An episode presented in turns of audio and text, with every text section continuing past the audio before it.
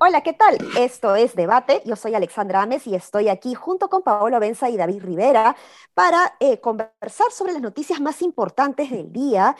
Y me gustaría empezar con ustedes, chicos, a hablar sobre lo que dijo el ministro de Educación ayer.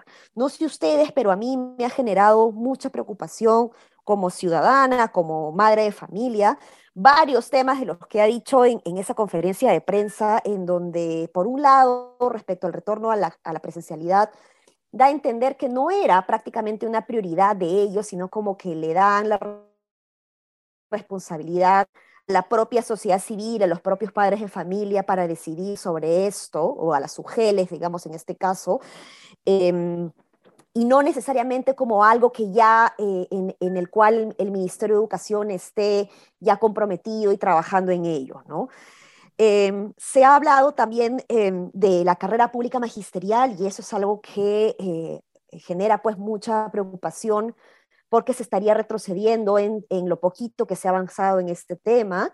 Eh, específicamente pues el, ministro de Educación, que es un ex sindicalista, em, prácticamente ha dicho que la evaluación no sirve, que eh, ya las evaluaciones las hacen los alumnos en el día a día en la clase, una cosa así, pero ha minimizado por completo la importancia de la evaluación y ha dicho que ya se debe nombrar a todos los profesores y esto pues eh, va en contra de lo que se está pidiendo dentro de esta reforma que, que no está esperando, que está esperando, ¿no?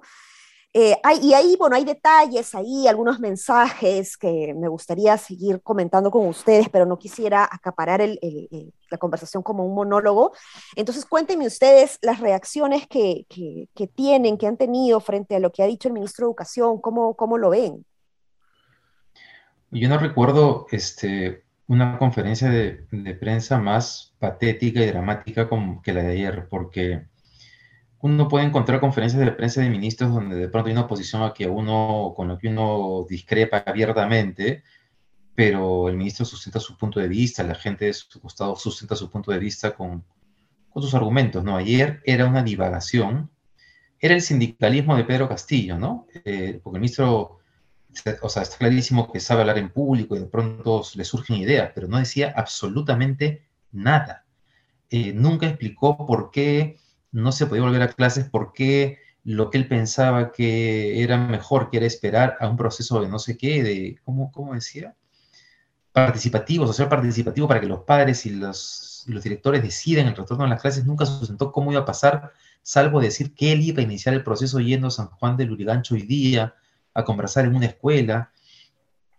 Terrible, en verdad terrible porque bajo las ideas que presentó ayer de la escuela segura, lúdica y mm. algo más, ¿no? Este, los niños no van a regresar nunca al colegio. Y parece que él no se ha dado cuenta, porque lo decía muy convencido. Yo pues. solo espero que lo cambien pronto, pero pronto. Ese señor no puede quedarse en el Ministerio de Educación, es una vergüenza. Fuentes, fuentes del Minedo me han comentado que el tipo no está en facultades como para asumir la dirección en la cabeza de un ministerio, menos, menos en educación. Este, creo que parte, parte muestra lo que, lo que vimos. Eh, ahora, es interesante ver cómo Gallardo da una frase puntual que es que se va a nombrar a maestros que han tenido decenas, dice, de evaluaciones. Se los va a nombrar, así no las hayan pasado. Pero dice la palabra decenas. Esa palabra que promete ser una arbitrariedad en su cabeza ha sido tomada por la FENATE como algo, eh, irónicamente, malo, porque la FENATE demanda que se nombre a todos los profesores que tienen más de tres años, que están con contrato, que es un contrato parecido al régimen CAS, que no es exactamente lo mismo, pero bueno. La FENATE quiere que se nombre a todos por encima de los tres años y han interpretado eso como que se va a nombrar a todos por encima de los diez años, lo cual para ellos es inaceptable y ya han advertido, justo ahora sacamos un artículo, ya han advertido que si es que Gallardo persevera en esa actitud, lo van a, van a pedir su cabeza también. Y además tienen otras demandas, ¿no? Como suspender la evaluación docente de noviembre, eh, cambiar el enfoque de género por el enfoque científico del currículo escolar, etc. En fin, la FENATE tiene un poder bastante, bastante claro en este gobierno y bastante, bastante claro sobre el Minedu. La FENATE básicamente, ya hay que tenerlo claro, va a poner la agenda de educación en los próximos cinco años.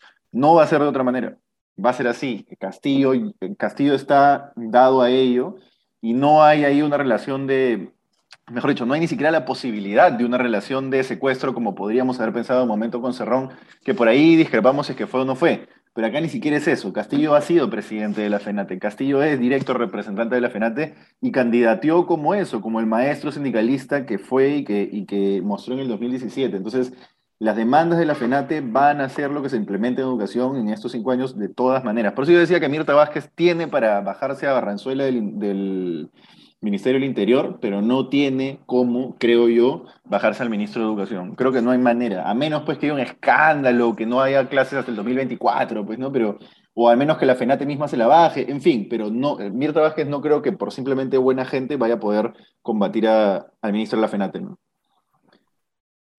Sí, pues ahora hay, hay, hay dos cosas, ¿no? De fondo, ha sido una, una, conferencia de prensa bien rara, ¿no? Las respuestas no, no hilaban mucho, no iban a tono con la pregunta.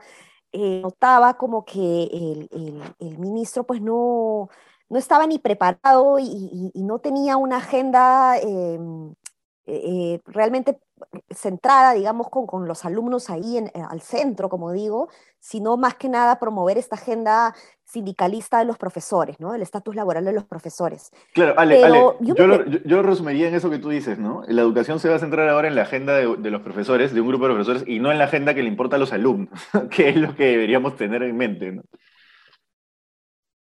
Perdona. Sí, sí, pues, pero ahora, o sea, yo me pregunto, ¿por qué hacer una conferencia de prensa en la semana en donde Mirta Vázquez ha ido a pedir la confianza eh, con un tema que puede ser tan controversial y generar anticuerpos por parte de la oposición. O sea, a mí me parece un, error, porque yo hubiese creído que en conferencia de prensa que va a anunciar, no sé, mañana regresan todos a clase, ¿no? El problema es ese, el qué cosa va a anunciar, porque, porque en realidad lo que, lo, lo, que había pasado en los días previos es que la presión mediática sobre el retorno a las aulas había crecido muchísimo.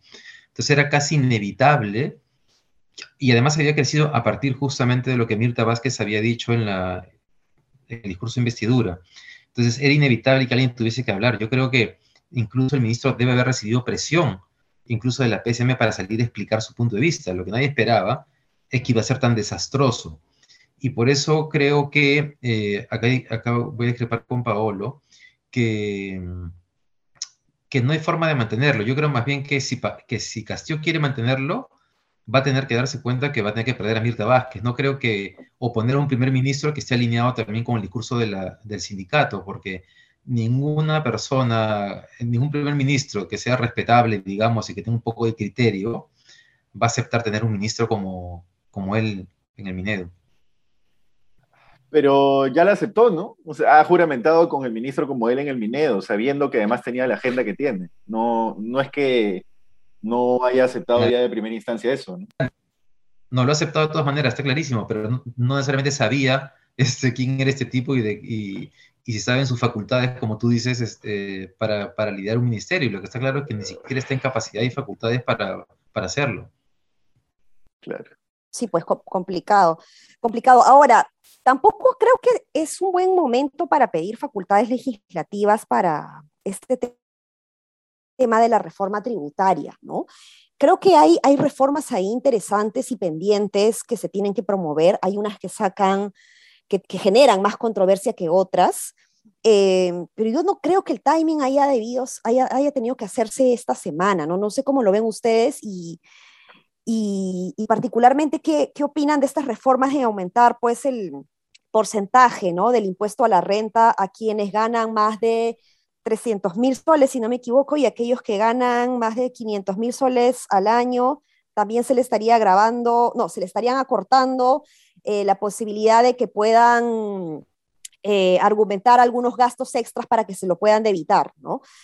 Eh, ahora, estamos hablando de personas que evidentemente pues no son clase media, media.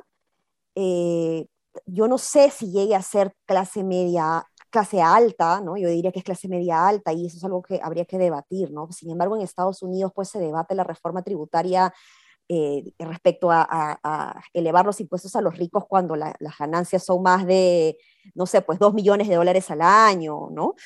y acá estamos discutiendo en, un contexto eh, eh, totalmente pues distinto en términos de productividad y generación de riqueza, y por otro lado, en un contexto en donde la informalidad es sumamente grande, ¿no? Y es un, es un problema estructural que, que, que evita justamente generar mayores recursos al, propio Estado, ¿no? Y ahí yo le doy la razón al congresista Cabero cuando dice que, se, que se, uno se suele concentrar en grabar más a los ricos o a los formales, digamos, cuando no se están preocupando debidamente por generar, eh, por mitigar la, la, informalidad, ¿no? Ahora, este es un temor, pues, ¿no? No es tan sencillo tampoco, pero tampoco veo a, este gobierno preocupado por eso. ¿Cómo, ven ustedes todo, todo esto? La reforma eh, tributaria en general.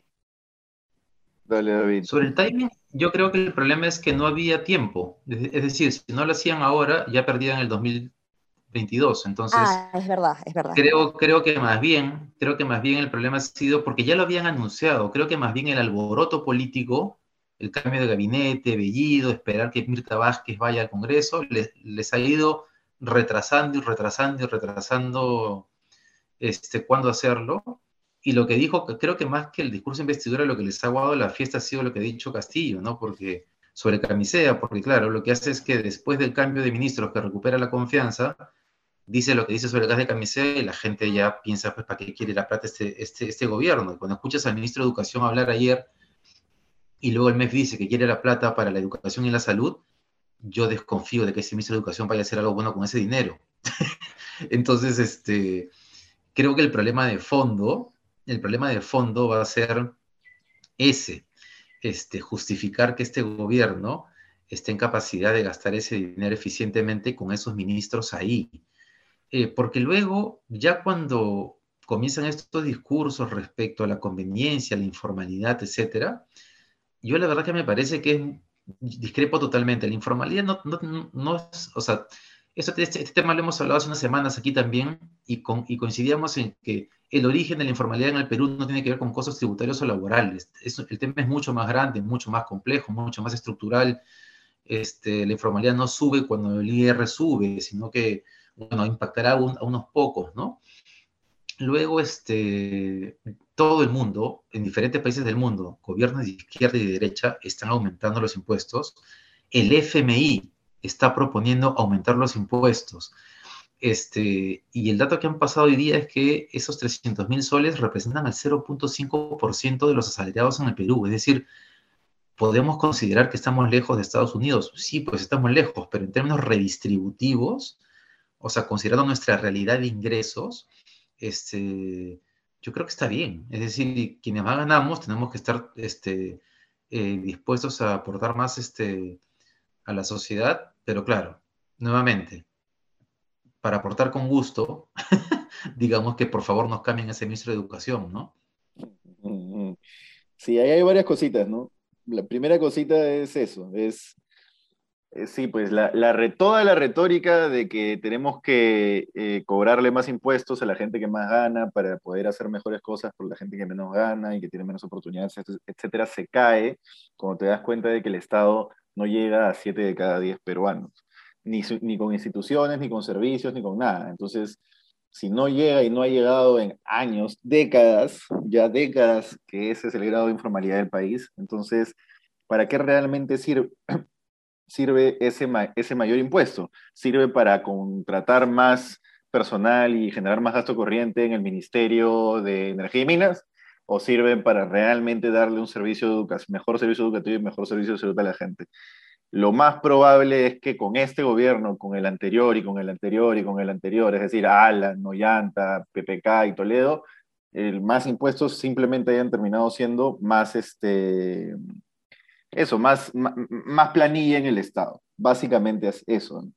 Este, entonces ese es el punto número uno, lo cual no significa que no hay que, que no hay que pensar una reforma tributaria, hay que pensar una reforma tributaria, pero a cualquier ciudadano de bien le tiene que molestar el hecho de que me van a quitar plata, que yo me estoy ganando honestamente trabajando y rompiéndome el lomo. Obviamente hay un grupito de personas que no, que no trabajan y ganan, ¿no? Pero que deberían molestarle que le van a quitar la plata para no hacer nada o para pagársela a un burócrata o para pagarla o para pagarla en una no sé pues en una orden de servicio de 60 mil soles repartida en tres a una persona que va a hacer cuatro papeles y se van a meter un cajón y no van a servir para nada entonces molesta Oye, por Pablo, eso. dale Pero dale escúchame, eh, discúlpame Ale, pero yo creo que acá hay un punto importante. Mira, yo soy anti, yo soy antiaprista, yo Alan García no lo trago, pero, pero este, bueno, ya, ya no está con, con nosotros, ¿no? Pero no lo tragaba en cualquier caso. Me pareció una mafia horrorosa el, el, el APRA. Este, pero el gobierno de Alan García avanzó con la electrificación rural. El gobierno de Humala Sí, pero- pavimentó una pero- cantidad de kilómetros, espérame, espérame, una, una cantidad de kilómetros que no había pavimentado ningún otro gobierno. Entonces, si, si uno mira, yo sé que el gobierno tiene problemas, el ministro de Educación ahí, pero esas, esa, hay que tener cuidado porque esta cosa de que no hacen nada con el dinero se generaliza y no es preciso. Pero lo hicieron a raíz de una mayor recaudación que a su vez era a raíz de un crecimiento económico acelerado, sobre todo Alan y después Así el metales, Ollanta. ¿no? De pero no, a, metales. Claro. pero no a raíz de cobrarle más plata a la gente. Hay dos, hay, hay, o sea, a aumentar los impuestos a la gente, y hay, hay una diferencia importante ahí. No, perdón, perdón. tú estás Humala el acompañando el esquema crecimiento tributario de mayor impuestos a la... Paolo, Humala Pero no le el- funciona. El, esquema tributario a la minería. no le funciona. Y- Le ¿Cómo que funciona no muy mal. funciona? Le funcionó ¿Qué muy estás mal. hablando? Si la Sociedad Nacional, oye, escúchame, hasta la Sociedad Nacional de Minería ha salido con las cifras a mostrar, ya, Pablo, sexta apuesta de Chifa, en este momento, porque ya, si no la gente de Sudaca también te dice, Paolo, apuesta, pues el Chifa.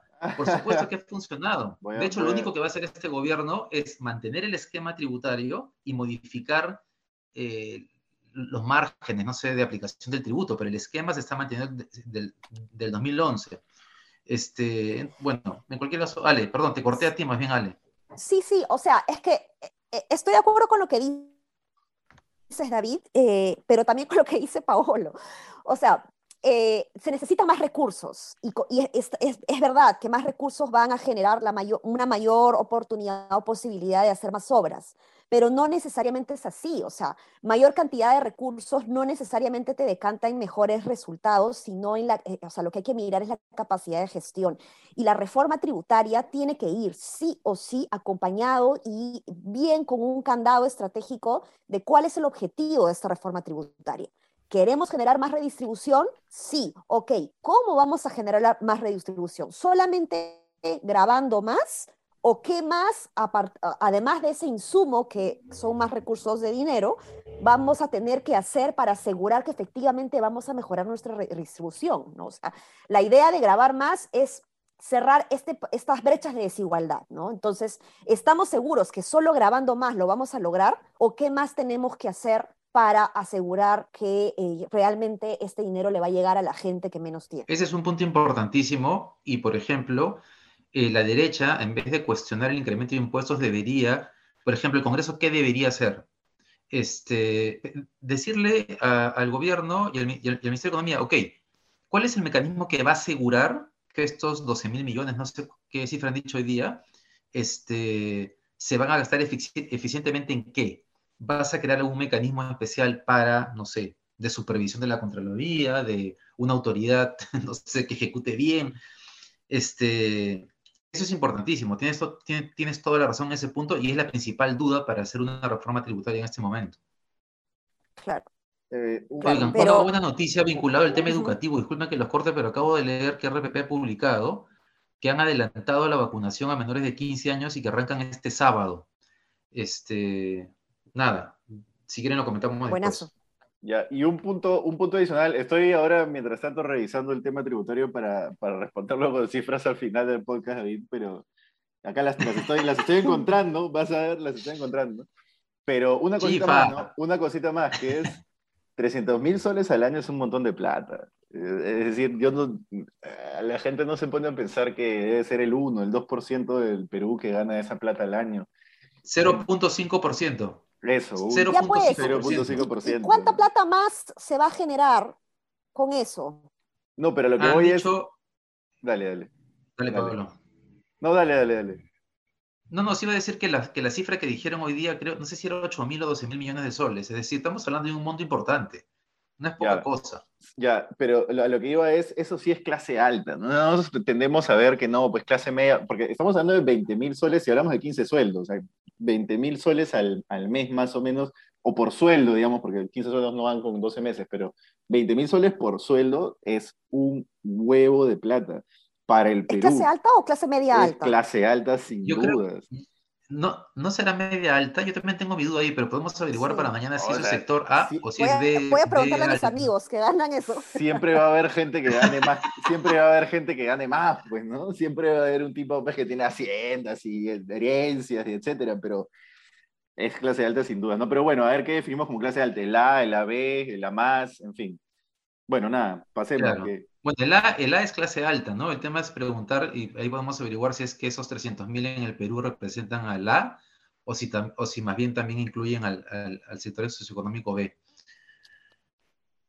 Sí, pues. Bueno, eh, un último temita, nos hemos este, extendido un poquito de los 20 minutos que solemos tener, eh, pero David ha mencionado pues un tema muy importante, Y es que el para menores de 15 años ya es eh, prácticamente un hecho. A partir de este sábado se, puede, se pueden acercar los menores a, a iniciar su proceso de vacunación, ¿no? Creo que esto es una muy buena noticia. Em, hemos empezado tarde en la adquisición de vacunas, hemos empezado tarde en el proceso de vacunación. Sin embargo, hay otros países de América Latina que empezaron antes que nosotros y que eh, eh, están atrás ¿no?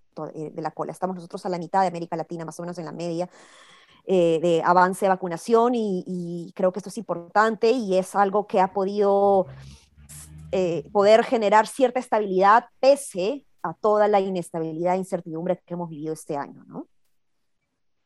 Sí, así es, así es. Y, y, esto como que le da menos razón al ministro de Educación para pensar en que vamos a, que pueden volver a la escuela todavía no sé en cuántos meses, ¿no? Si arrancan en octubre, en noviembre, incluso en diciembre podrían tener un mes de colegio eventualmente, ¿no?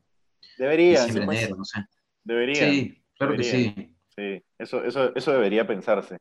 Oye, para cerrar, David, propuesta ciudadana. Sí.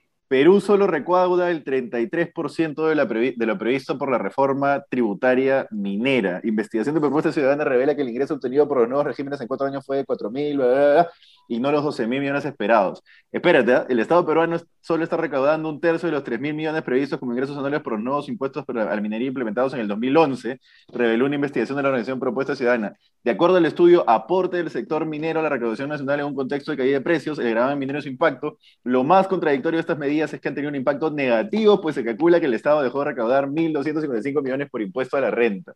La la bueno, es, es, un, es una nota larga, ¿no? Pero Pablo, Pablo a, mí me encanta cómo, cómo pasas de, los argumentos de derecha a apoyarte una ONG de izquierda para argumentar tus puntos de vista. Pero voy a averiguar, voy a averiguar. No he puesto el chip para no hacerte gastar, David, porque... apuéstalo, te lo he puesto. Bueno, Ahora que vas a tener que pagar más impuestos, no te voy a apostar el chip. Con esa pseudo apuesta nos quedamos entonces. Eh, nada, no se olviden de revisar nuestras redes en sudaca.pe, en las redes sociales Sudaca Perú y escuchar la entrevista de Patricia del Río que tiene todas las mañanas. Un abrazo. Chao, chao. Que les vaya muy bien.